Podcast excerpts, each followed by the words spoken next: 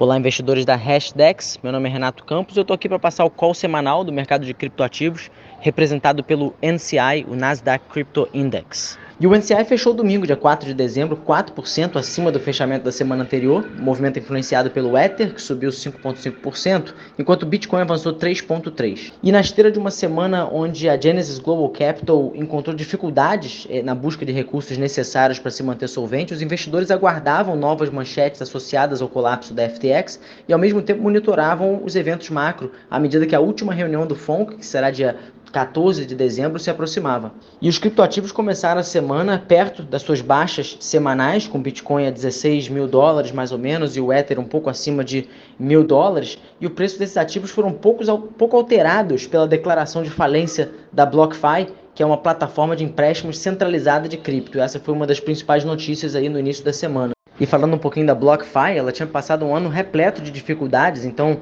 a sua falência pouco surpreendeu o mercado. Lembrando que em fevereiro ela já tinha sido multada em 100 milhões pela SEC por não aderir às leis de valores mobiliários. Depois, em junho, surgiram rumores que ela enfrentava problemas de solvência devido à sua exposição ao, a Three Arrows Capital, aquele hedge fund de cripto que quebrou depois do colapso do ecossistema Terra-Luna. E ela também tinha pegado um empréstimo com a FTX, uma linha de crédito rotativo no valor de 400 milhões, eh, mediante uma opção de compra da BlockFi pela exchange. Naquele momento, do colapso do, do ecossistema da Terra-Luna. E aí, com o colapso da FTX em novembro, finalmente a plataforma foi forçada a congelar os saques então declarou falência. Segundo uma comunicação oficial da BlockFi, a plataforma tinha, abre aspas, exposição substancial à FTX e entidades corporativas associadas à Alameda, além de ativos custodiados na FTX.com e saldos não sacados da linha de crédito disponibilizada pela FTX americana.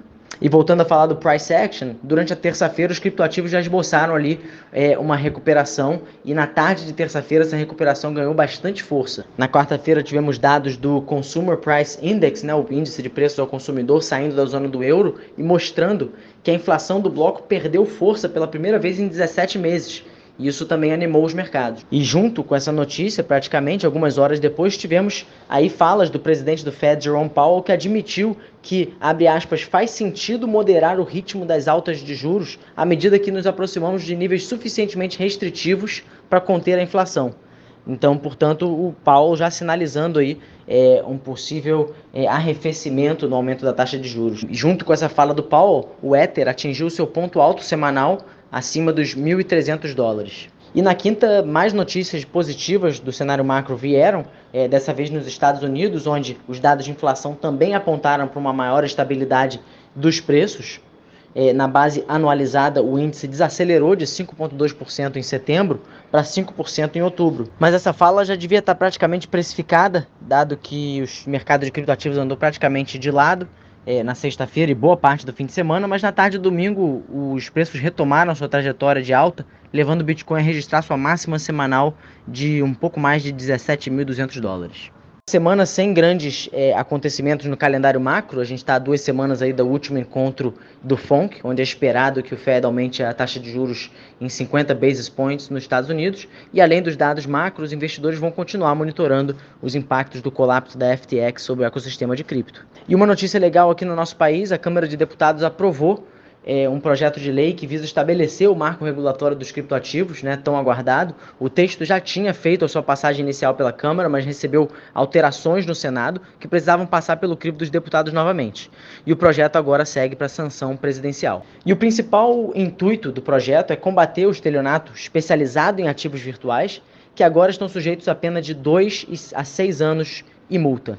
A segregação patrimonial, uma medida importante para resguardar valores custodiados em exchanges, foi retirada do projeto durante a sua votação na Câmara após derrota de uma emenda de autoria do PSDB e republicanos, que visavam introduzir essa obrigação. As exchanges nacionais defenderam a necessidade da segregação, mas as corretoras internacionais atuaram contra a obrigação, alegando que a mesma impediria a prestação de alguns serviços, como, por exemplo, empréstimos em criptomoedas. Segundo as entidades internacionais, um fundo garantidor, nos moldes do Fundo Garantidor de Crédito, né, nosso FGC, eliminaria tal necessidade. E esse foi o nosso call semanal. Caso tenham dúvidas ou comentários, podem entrar em contato através do nosso e-mail contato@hashdex.com ou então no nosso Twitter @hashdex ou no Instagram hashdex.cripto. Tenha uma ótima semana.